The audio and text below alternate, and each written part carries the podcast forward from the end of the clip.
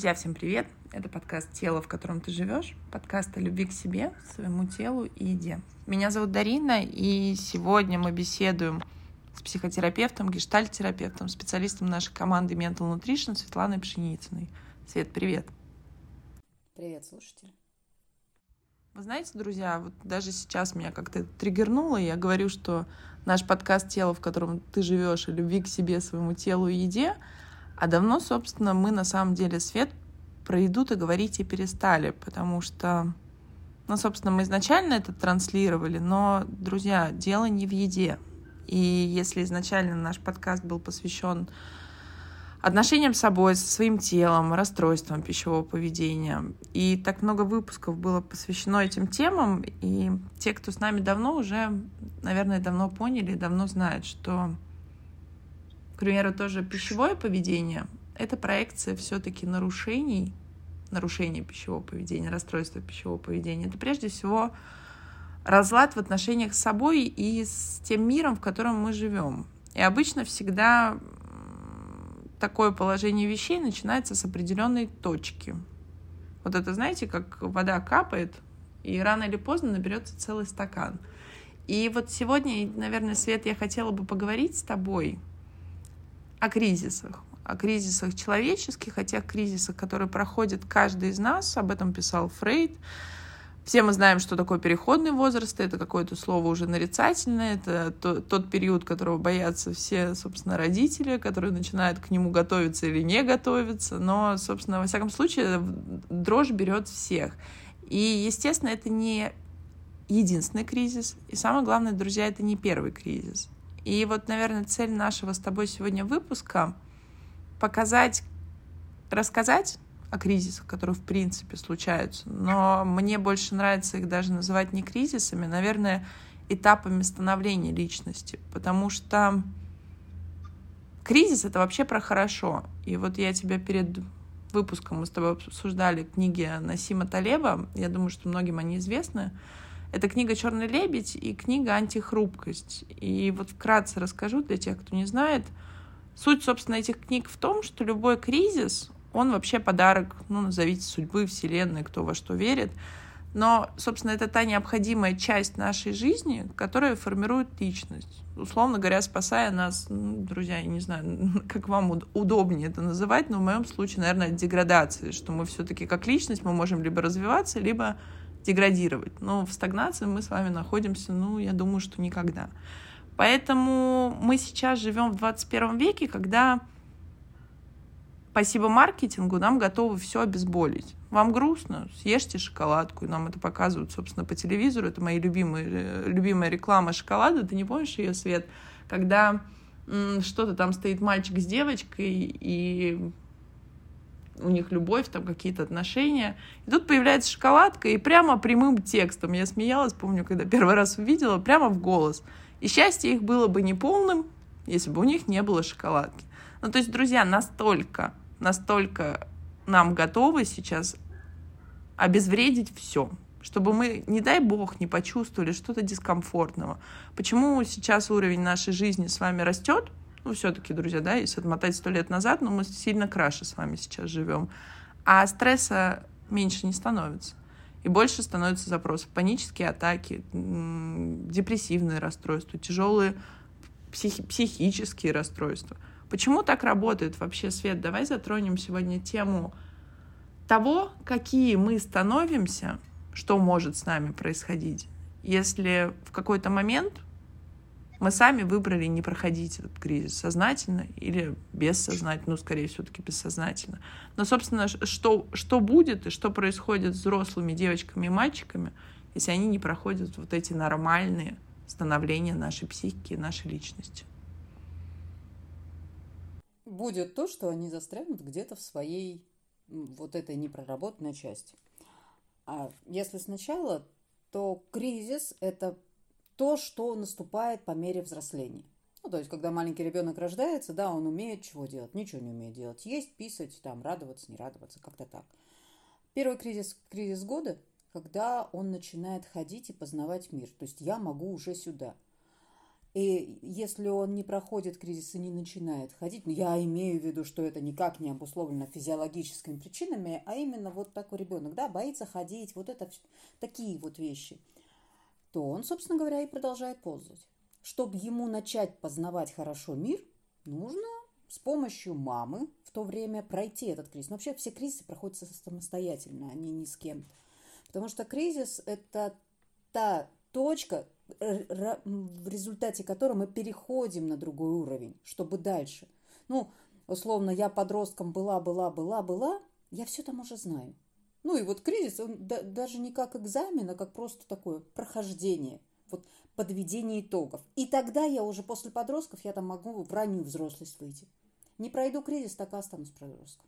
Я так и буду смотреть на этот мир как-то ну, очень категорично, очень максималично, как подростки смотрят. Требовать какого-то. Ранняя взрослость дает другие уже возможности. Слушай, любой кризис отвечает на один вопрос. Вот просто на один вопрос нужно ответить себе, как-то разрешить. Да? Мы кризис можем пройти, можем не пройти. Если не пройти, я напоминаю, мы остаемся в том этапе. Если проходим, передвигаемся дальше по развитию, да, по принятию себя, по взрослению. Ну, я не знаю, там, э, подростковый кризис, он тоже отвечает на один вопрос. А я кто? А я какой? Вот про себя. Я. Э, пугающий еще кризис середины жизни, он тоже отвечает на один вопрос. На один. Я что-то там в детстве, э, в подростковости, в юности, в детстве, неважно, мечтала о своей жизни как-то, что-то, представлял, что я там буду богатым миллиардером заниматься там не знаю чем. И вот я сейчас нахожусь в этом месте. Вот где нахожусь. Меня это устраивает или нет? Мне это нравится или нет? Ну и тут выводы, да, если человек говорит, не решает этот вопрос, не берет какую-то ответственность, вот у него начинается. Эм, новые любовники, любовницы, смена кардинальной работы. Ну, как будто побег за тем счастьем, которое представлял раньше. Ну, либо человек говорит, да, вообще-то я мечтал об этом, сейчас у меня так. Ну, и в целом-то мне хорошо, я доволен своей жизнью. И вот на этом удовольствии, да, он переходит дальше такую же такую жизнь. А вот скажи, пожалуйста, если брать наши детские, и получается, когда приходит клиент в терапию, все равно так или иначе ты возвращаешься с ними в детство. В то самое место, друзья, правда, мне кажется, я через выпуск об этом говорю, что то место, тот возраст, где наша психика наиболее уязвима, где она только формируется, где мы познаем мир через значимые фигуры взрослых, которые нас окружают. И тут такая маленькая ремарка каждый раз я в оправдании родителей, потому что очень многих поднимается какая-то обида, злоба, мы вспоминаем то, чего не было, или то, что было, но нам показалось. И тут я всегда говорю о том, что наша память всегда любит подтасовывать факты, чтобы нам было удобнее, чтобы логичная была картинка того, почему со мной это произошло. И не всегда это проходит тест на реальность. И второй момент, что, собственно, какой тогда получается самый важный кризис? Есть ли важный?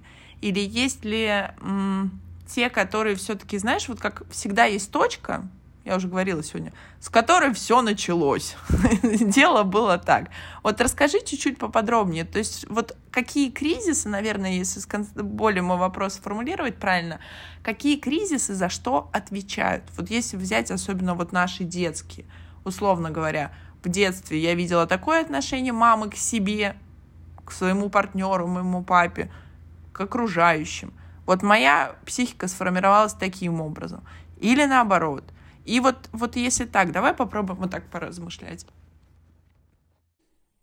Ты знаешь, э, а я не могу выделить какой-то кризис, как какой-то главный, какой-то не главный. Но есть те, которые больше на виду, больше на слуху, ну, подростковый, да, и середины жизни. Вот как правило берут их два.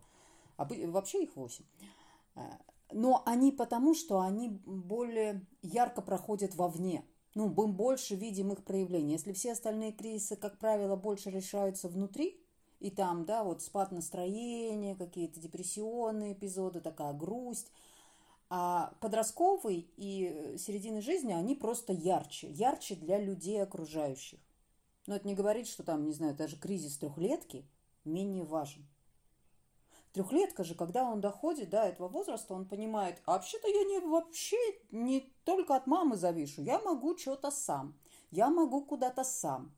И вот это «я сам», ну, это ж про его развитие, про его двигательное развитие, про его психологическое, про его умственное развитие, о том, как он идет. И тут же тоже э, решается этот вопрос, да, а могу сам-то чего могу? Ну, а, а насколько я могу? Они начинают проверять границы. А если он не решает этот кризис, то я чего, ничего не могу? Или все за меня могут родители? И тогда этот кризис неконструктивно решается, то есть он не разрешается. И вот знаешь, как э, резиночки, да, так натягиваются, каждый кризис какая-то резиночка, вот она должна порваться. А если этот кризис не решен, то человек вот идет, идет и застревает в этих резиночках, а они отбрасывают его назад. И в какой-то момент, вот уже взрослый человек, вроде как, по возрасту, случается какой-то у него там, не знаю, какой-то еще кризис, какое-то еще состояние, и он падает в беспомощность. Беспомощность. Не могу ничего решить. А что не могу решить? Да потому что, блин, я в три года не понял, что я могу рассчитывать на себя.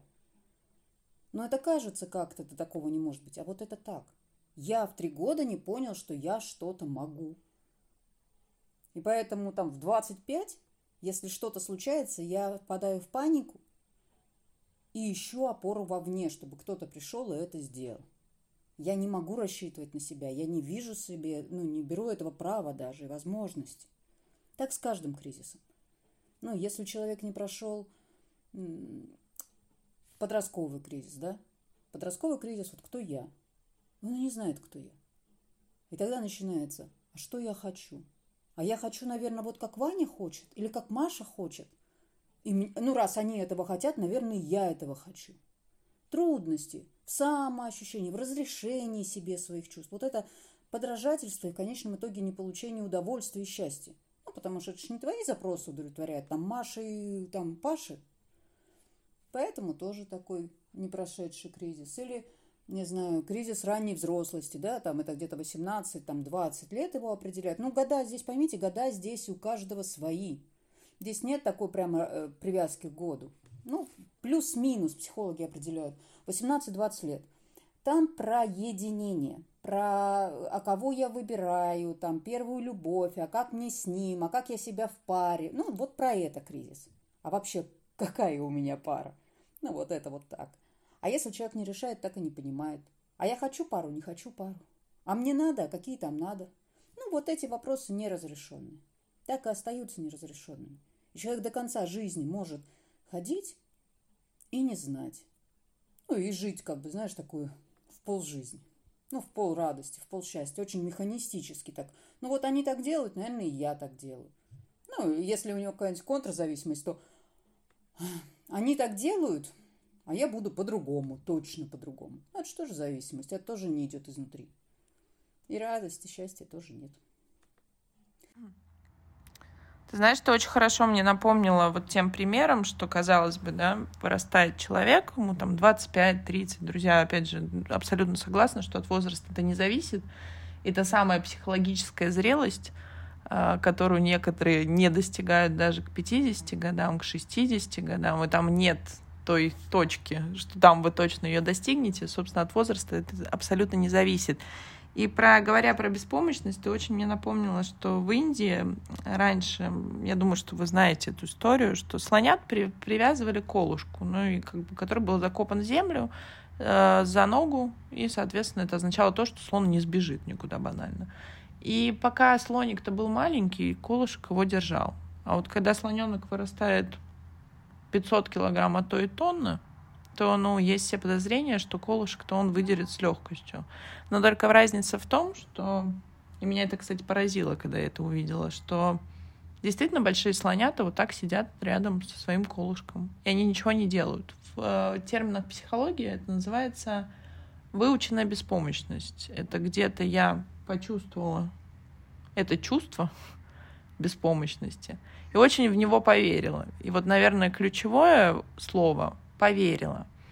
И это те самые установки, которые мы, мне кажется, в терапии первым делом выкорчевываем сначала, а потом начинаем их все-таки переделывать. И вот, Свет, говоря о беспомощности, мы все-таки говорим, что первое, если бы я, к примеру, ты бы мне рассказала историю, я бы тебе задала вопрос, где вы впервые почувствовали такое чувство, то это все-таки про детство, когда мы физически уязвимы. И нужно понимать, что мы зависим от своих родителей как минимум на уровне физиологии до определенного возраста и очень долго после на уровне психологии, пока с нами все-таки не должна случаться та самая спасительная сепарация, которую сейчас говорят из каждого утюга, чайника, телевизора и из каждого инстаграма и телеграм-канала. И вот захвати немножко это, расскажи, почему это важно, почему вообще, вот как в норме опять же, слово не очень-то применимое к психологии, но все-таки как наиболее экологично должна личность, должен человек, мы здесь не делим на гендеры, проходить вообще этапы становления. Да, в моей ситуации случается, в моей жизни случаются жизненные ситуации, кризисы, какой-то стресс. И это нормально вообще для нашего организма, друзья, потому что если бы мы с вами жили вот в безвоздушной среде, такое, которое абсолютно не подвержено каким-либо колебаниям, то, наверное, мы бы с вами сейчас, мы бы со Светой не записывали наш выпуск, а вы бы нас точно не слушали, потому что наших предков бы где-то очень быстро съели, и на этом бы наша сказка закончилась.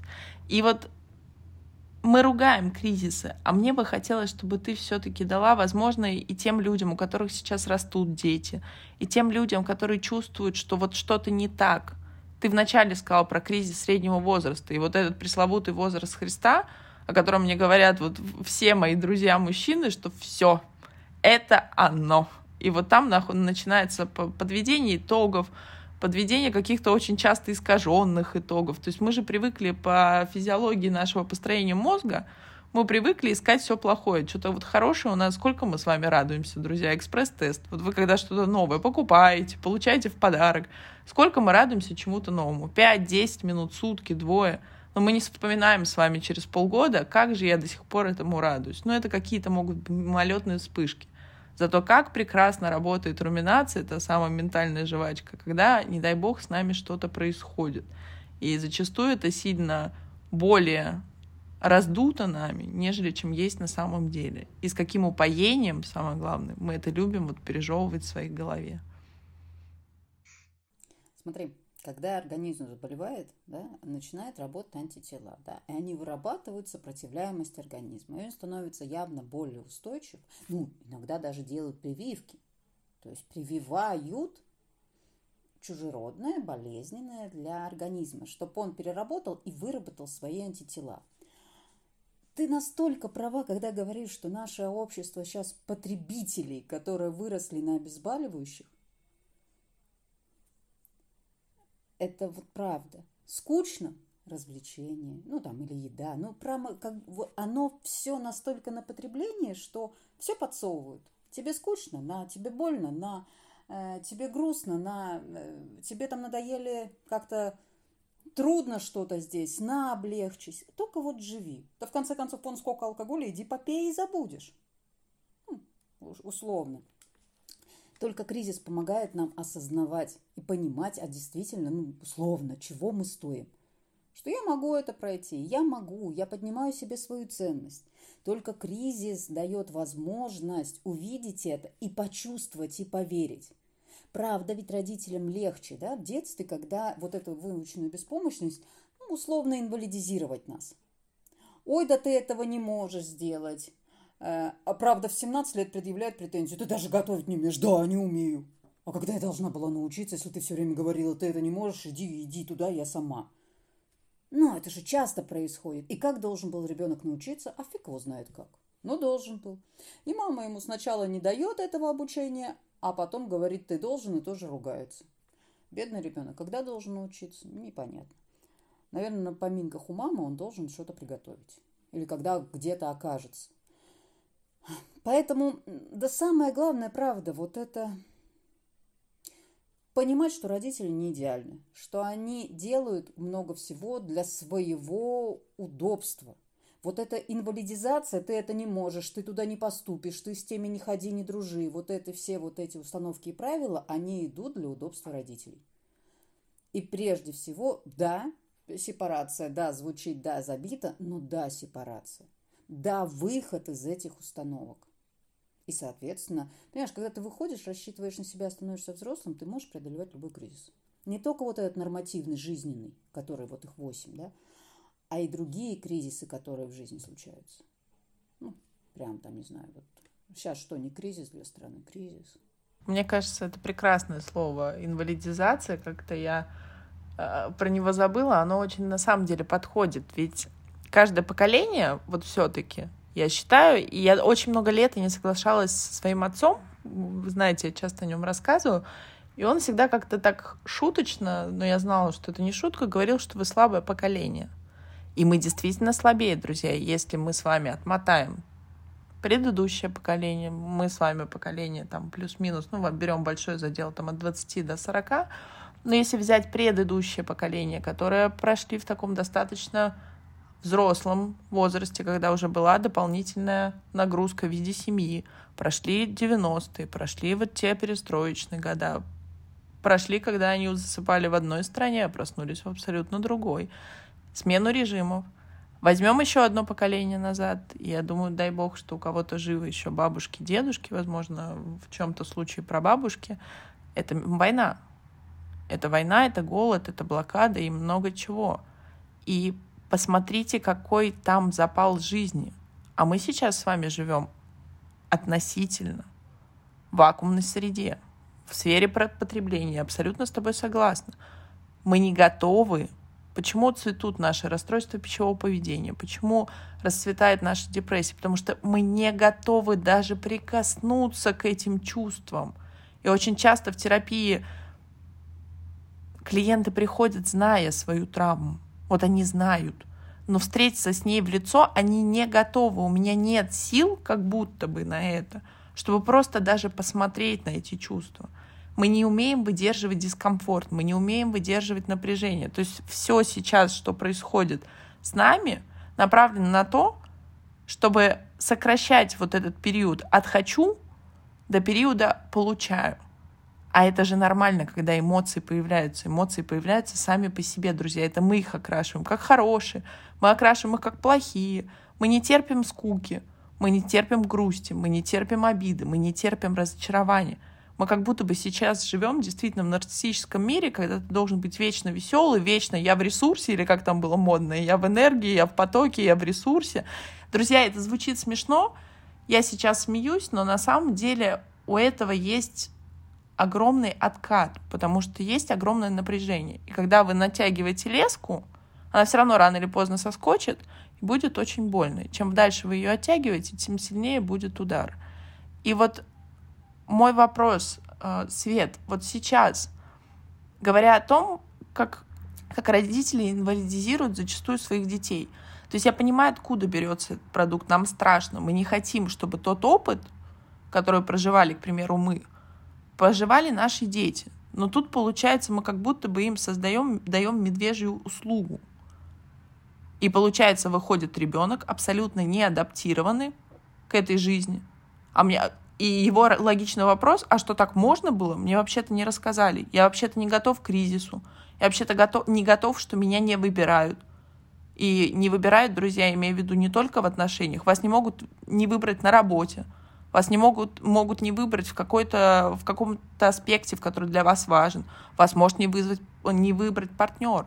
И тут получается, что что, мы будем разрушаться по такой логике от любого кризиса? Или каждый кризис для нас будет каким-то условным концом? И мы будем проваливаться вот в эту выученную беспомощность. И вот тут логичный вопрос, Свет. Если говоря о том, с чего мы начали сегодняшний выпуск, что кризис — это изначально хорошо, то что должен человек вынести из этого кризиса? Вот, к примеру, если возьмем кризис обесценивания, кризис среднего возраста, когда мы, знаешь, как сравниваем план-факт. И оказывается, что очень много того, чего мы хотели, чего мы планировали, чего мы думали о себе, о мире, об окружающих, оно как будто бы куда-то рассосалось. И не очень-то похоже на то, что мы имеем сейчас. И вот тут два пути, как будто бы я интуитивно понимаю. И вот мне бы хотелось, чтобы ты рассказал об этом поподробнее, потому что все-таки те, кто нас слушают, я думаю, что это те люди, которые вскользь касались, либо, может быть, проходили, либо, может быть, отходят от того самого кризиса вот этой взрослости. Смотри, кризис взрослости, мне вообще так нравится этот кризис. После него, знаешь, можно чувствовать себя, вау, это же сравнение, понимаешь? Вряд ли ты в юности твои мечты были, что, ну, я вот такая Дарина, буду тут вести подкасты. Было что-то другое. С какими-то большими деньгами, с красотой, с яхтами, с чем-то. Ну, не очень соотносящиеся к реальности. Ну, не очень. Ну, там, как правило, э, в этот возраст, который говорит о мечтах, о взлете, о карьере и все. К реальности не всегда имеющие отношение. И вот представь, взрослый человек, совсем взрослый, да, вот такой там, середина жизни у него. И вот он смотрит и вдруг начинает сожалеть, что вот та там ранневзрослая подростковая мечта у него не сбылась. Правильно ты говоришь, два выхода. Начинать грустить про это, перестать ценить то, чего он добился за всю жизнь. Он же добился чего-то, он дошел. А вот это все полностью обесценить и пойти в какой-нибудь разнос, пытаться ухватить эту мечту. Какой-то, не знаю, пусть осколок ее, да? Там, схватить эту птицу счастья там за хвост и куда-то с ней. Зато если он проживает и говорит, ну да, ну я мечтал об этом. Ну, прекрасная мечта, но она не, не жизненная. А зато у меня сейчас есть там такая работа, у меня есть такой дом – я достиг там уважения или там должности или чего-то. У меня такие дети. Ну, это я. Да я не мог об этом мечтать в юности, потому что, ну, не мог, не представлялось у меня так. Но я очень горд собой. И тогда вот эта гордость, понимаешь, она принимается. Она вот именно в этот момент, она прям так оседает. Оседает таким, э, ну, не знаю, таким шубой такой тяжелой, понимаешь, такая приятная тяжесть, что это я. Я молодец. Я такой. И уже дальше, как будто вот с этой гордостью, там, да, со значимостью своей внутренней можно идти дальше. Ты знаешь, ты мне сейчас очень напомнила, ты мне хорошо вернула в то состояние, говоря про мои какие-то мечты. И, друзья, я часто рассказывала, что, собственно, наверное, тогда, когда я мечтала о чем-то, вот если вернуть себя в то состояние, да, о котором говорила ты, во, во всяком случае, оно у меня поднялось, я работала в очень крупной нефтяной компании. И, собственно, я занималась этим много лет. Я работала и на Крайнем Севере, и получала и ордены, и чего-то еще. И моей мечтой, одной из, конечно, у меня были все те мечты, которые присущи девочкам в юном возрасте, там, в каком-то, относительно семьи, относительно того, как это будет выглядеть. Не всегда это вообще сопоставимо с реальностью, потому что, наверное, сейчас я очень давно не открывала свои дневники, но думаю, если сейчас, будучи терапевтом, открою свой дневник, то я пойму, что там, там как минимум пару пазлов-то не сходятся между собой. Собственно, за одну жизнь-то, наверное, ну, как бы, как будто бы это не совсем реально даже в рамках времени. Но я мечтала, ты знаешь, получить эм, орден за заслуги перед Отечеством, ну так, не, не, не больше, не меньше, попасть в Forbes 30 Under 30. И как-то у меня ассоциировалось, сейчас вы поймете, к чему я веду. И дело-то было не в том, что я попаду, как сам факт, а дело было в том, что, что, что за этой мечтой, как много я подтягивала различных событий, которые должны меня к этому привести. А это была как бы как подтверждение того, что все, что я хотела, я смогла. И вот ты знаешь, наверное, самое прекрасное в том, что ты сказала, вот когда кризис среднего возраста происходит, кстати, у женщин, я вам скажу, он все-таки по статистике происходит раньше. Но как-то события так все-таки нас подгоняют под это все, что мы его проходим раньше, наверное, слава богу. И собственно, наверное, самое экологичное в этом кризисе, безусловно, вас ударит. Безусловно, вас ударит вот этой сковородкой по голове, как бы, ну, она с вами точно случится. Но вопрос в том, что насколько быстро вы оправитесь, насколько быстро вы все-таки направите свое внимание на то, что вас сохранит. Сохранит как личность, сохранит как эго. И эго я имею в виду не про то эго, как, знаете, в философии, в йоге говорят, отпустите свое эго, уберите его. Тогда остается логичный вопрос, а я тогда где? Что останется-то, собственно, от меня? И нам всегда важно иметь вот эту сохранность, то есть вот этот свой статус-кво. И, наверное, самое важное в прохождении любого кризиса, наверное, для меня, это все равно найти себе доводы и что-то присвоить. Я не сделала этого или я не получила этого, потому что, друзья, все-таки наши мечты, чем они отличаются от целей? Они обычно направлены на то, что у меня это есть. И не факт, что я это сделал сам. И вот здесь идет огромный разрыв, что мне это откуда-то пришло, какие-то там упали на меня миллиарды, я не знаю чего-то, но я не продумал, каким образом. Они просто у меня, это же мечта, и она имеет право быть такой. Мечта может быть любой.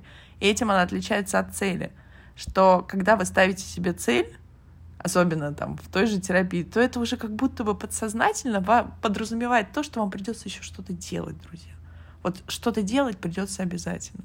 А мечту, о ней можно просто мечтать. И это мы уходим во вторичные выгоды, почему мы очень любим мечтать, но не очень любим ставить цели. Тоже так работает наша психика. И ты сказала прекрасную вещь о том, что да, у меня нет того, что я хотела тогда, но у меня есть то, что я выбрала. Хотеть, добиваться и иметь сейчас. И это дает такую внутреннюю свободу, ресурс и вот ту самую гордость а самое главное, ту самую внутреннюю опору, что я смогла. Были разные ситуации. Друзья, и с каждым из нас с вами случается жизнь, и события разные. Иногда мы слушаем истории, и о них думать-то страшно, не то, что в них участвовать или их проживать. Но тот факт, что вы вспоминаете, что была такая ситуация, была другая, и вы ее прошли, уже дает вам высвобождать колоссальное количество энергии и веры в то, что что бы с вами ни случилось, ключевое, вы сами можете это решить. И говоря о кризисе, не все выдерживают свет. Вот если честно, не, ну, многих ломает кризис. Многие сваливаются, безусловно, если мы, я сейчас спрошу тебя там о той же депрессии, о тех, о тех же каких-то сложных подрывах психики, сложных кризисах, которые долго люди выходят, и там очень часто это бывает посттравматическое стрессовое расстройство. Люди западают в травме. И вот многие клиенты приходят и говорят, меня поломала эта ситуация. И здесь ключевое, что я бы хотела сказать, что это не конкретная ситуация поломала. Вы долго к этому шли. Точно так же, как депрессия. Мы идем к этому. Мы не можем в один день проснуться, наш организм скажет, это депрессия. Нет, мы долго и тщательно, семимильными шагами, а иногда маленькими – идем к ней. И потом срабатывает какой-то пусковой фактор. Вот та последняя спичка, которая переломает хребет, собственно, тому самому верблюду. И говоря об этом, как, как вообще выходить из кризиса? Вот, наверное, то, что волнует всех. Потому что кризисы у всех разные. Мы все равно не сможем с тобой подобрать все темы, да, у кого на чем кризис, собственно, сработает. Но как наиболее экологично. Я не, не хочу, чтобы ты давала какие-то техники, это бесполезно, друзья. Все равно это человеку нужен человек, человеку нужен специалист, который вам как минимум отзеркалит и вернет вас, знаете, вот этим иногда ведром холодной воды, но тем не менее вернет вас в реальности, что вы здесь. Вы не в прошлом, вы не в будущем, вы не в страхе, вы не просто в вакууме, а что вы здесь. Но я бы хотела, чтобы ты рассказала какие вообще, какая вообще этапность выхода из кризиса? Или как вот, если я сейчас слушаю и понимаю, что я в такой вообще дыре, и как будто бы выхода из нее уже и не предвидится. Самое, самое такое, да, как нам говорили учителя математики, ответ кроется в задаче, в условиях. Но на самом деле, если человек опознает себя вообще во всем, ну вот все, меня сломали, м-м, это только указывает на то, что вот у него сейчас есть возможность, ну прям есть те силы, которые говорят, да, мне сейчас очень плохо, да, прошел этот кризис, но как ни парадоксально, именно вот это признание дает ему возможность туда восстановиться. Ну вот так вот. Понимаешь, когда он понимает, что все, все не так, все не так. При понимании все не так, есть возможность понять, а как – ну, как надо, а как хочу. И потом уже можно находить какие-то силы для дальнейшего. Э, правда, особенно если это какой-то затяжной, выматывающий кризис, правда, может быть, э, ну, прям энергии маловато. Энергии нет. И тогда действительно надо топать в терапию. Ну, прям надо, надо. Надо, чтобы просто поддержал другой человек, показал какую-то этапность. Иногда самое темное время перед рассветом. И вот кажется, все, уже ничего. А второй человек может сказать, слушай, ну, ну да, да, на дне. Но от дна путь только наверх. Давай всплываем потихоньку. А что хочешь, а как надо. И такая кропотливая работа. Кропотливая работа на всплыв. Ты права абсолютно. Вообще, да, мужчины, и я стараюсь сейчас в последнее время, мы все больше захватываем вас, дорогие мужчины, потому что мы все говорим про женщин, а женщины все-таки в этом плане имеют очень большую фору при всей моей любви к женщине, но нам как будто бы это разрешено. Нам разрешено быть слабыми, нам разрешено быть истеричными, нам разрешено плакать. А мужчинам Опять же, друзья, я говорю это утрированно. А мужчинам все-таки, ну так, так получилось, что как будто бы их чувства стигматизированы. Ну, как будто бы это не очень-то камильфо мужчине плакать. Он что получается? Он слабый, он какой-то зависимый.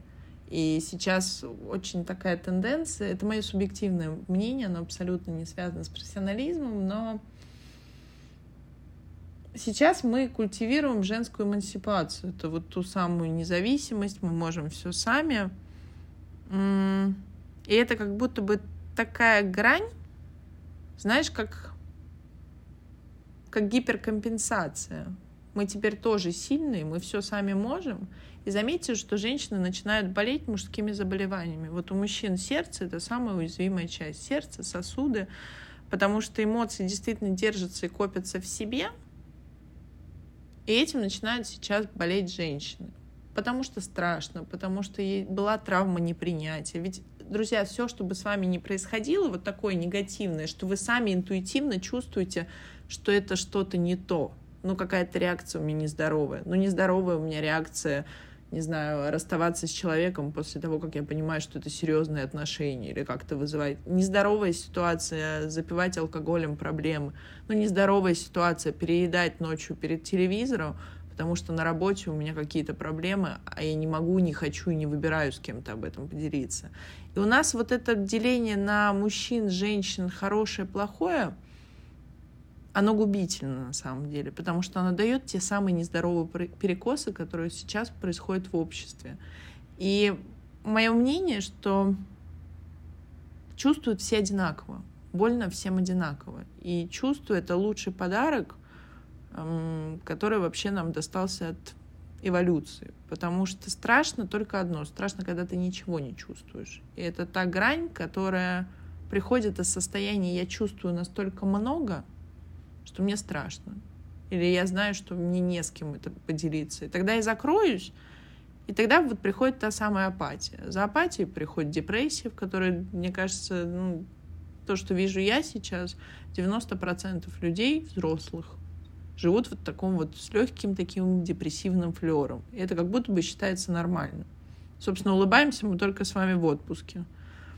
Вот, да, собственно, на самом деле, да, и как будто бы это норма мы немного, это немного не совсем по теме, но это правда важно. И нам как будто бы кажется, что взрослость, она про это.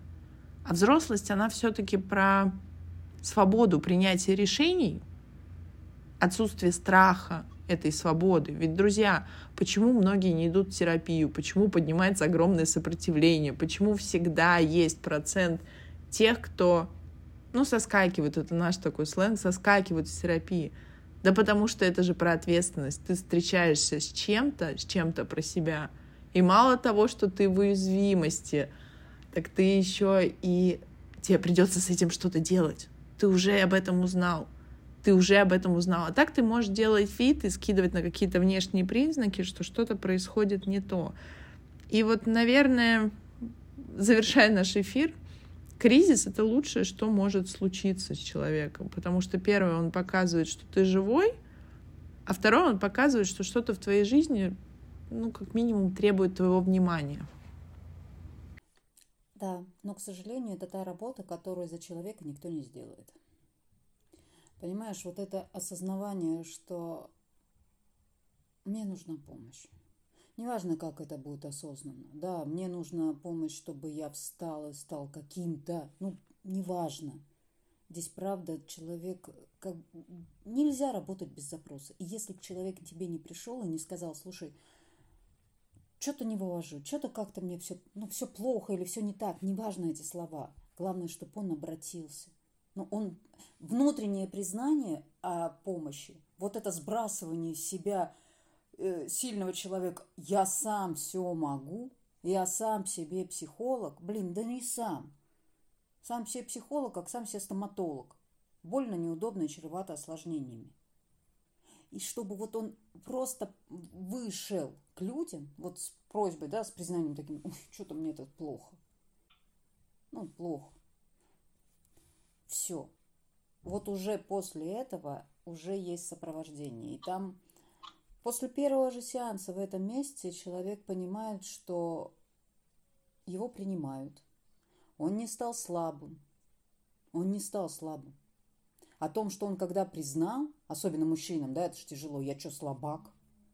Блин, да нет, не слабак, психика так устроена. Ну зачем жить плохо, если можно жить качественно, хорошо? Зачем страдать и гнобить свое окружение, если можно жить радостно? Ну зачем? какая такая жертва нет. Ну, это родители, большинство мальчиков привыкали, ты же мальчик, ты же должен, ты не имеешь права плакать, ты все сильный. Что-то я отвлеклась. А, и вот это просто признание. Признание, что мне нужна помощь. Для меня это очень сильное признание. Это когда люди к этим, э, с этим признанием приходят, с этим осознанием. Ну, то есть не обязательно же мне его да, говорить, просто сознание. Все получится, все пойдет вперед. Вот, да, собственно, на самом деле, да, и как будто бы это норма. Мы немного, это немного не совсем по теме, но это правда важно. И нам как будто бы кажется, что взрослость, она про это. А взрослость, она все-таки про свободу принятия решений, отсутствие страха этой свободы. Ведь, друзья, почему многие не идут в терапию? Почему поднимается огромное сопротивление? Почему всегда есть процент тех, кто ну, соскакивают, это наш такой сленг, соскакивают с терапии. Да потому что это же про ответственность. Ты встречаешься с чем-то, с чем-то про себя.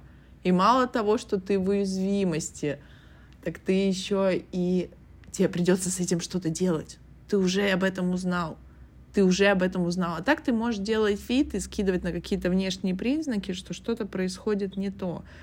И вот, наверное, завершая наш эфир, кризис — это лучшее, что может случиться с человеком, потому что первое, он показывает, что ты живой, а второе, он показывает, что что-то в твоей жизни, ну, как минимум, требует твоего внимания. Прости, перебиваю, но прям не все даже в отпуске. И тут у меня сразу поднялось, когда ты говорила, что я могу все сам, я сам вправе выбирать. И, друзья, это вам на подумать под конец выпуска. Но забирается одна волшебная опция — тогда, когда я сам принимаю все свои решения, то обвинить кого-то уже не получится. Ни государство, ни обстоятельства, ни погоду, ни мужа, ни маму, ни папу, ни ту тарелку, которая разбилась в детстве, за которую вам надавали по попе. Вам 40, а вы помните это до сих пор. И вот это такой выбор. И этот выбор должен каждый принимать. Я очень рада о том, что ты сказала, что мы всегда работаем только с запросом потому что ни одного человека насильно. Почему я против, чтобы против продажи в нашем центре каких-то подарочных сертификатов, групповых терапий кому-то, брату, сестре, вот ему честно-честно надо. Друзья, ни одного человека нельзя заставить делать то, что он не хочет. Или ему кажется, что не хочет. Значит, на этот момент для него это Слушай, там еще, знаешь, э, да, про то, что кризис это правда прекрасно, это то прохождение всех кризисов, оно и дает это ощущение свободы. То есть первое, да, мы прошли, мы научились ходить, мы можем смотреть. Второе, там, я могу что-то делать сам, и я опираюсь. Третье, как я в обществе, да. И вот эти все кризисы накапливаются, они накапливаются как знания, да, как знания и про себя. И в конце концов, да, в середине жизни говорится, да, я могу опираться на себя – я так делаю, как я хочу, я могу видеть свои силы и принимать свои достижения и ценить себя. И мои партнеры – это мои партнеры, которых я выбираю. И моя жизнь, она такая, какая, какой я ее выбираю. Мое. Понимаешь? И тогда есть свобода делать что-то дальше, потому что я могу это быть. Я не застреваю где-то там, мамочка, скажи мне, как это надо, или там, ой, слушай, что-то я тут описался, может, ты штаны мне постираешь. Мне не нужна опора вовне. Я все могу сам, я могу быть свободен. Так что кризисы, товарищи, это очень-очень хорошо. И это нормально, поэтому, значит, у каждого есть вот то самое дно. Ну, я правда люблю это слово, потому что от него, как ты и сказала, можно подниматься только вверх. Но главное, чтобы там не открылся второй поддон. Поэтому, друзья, это всем на подумать.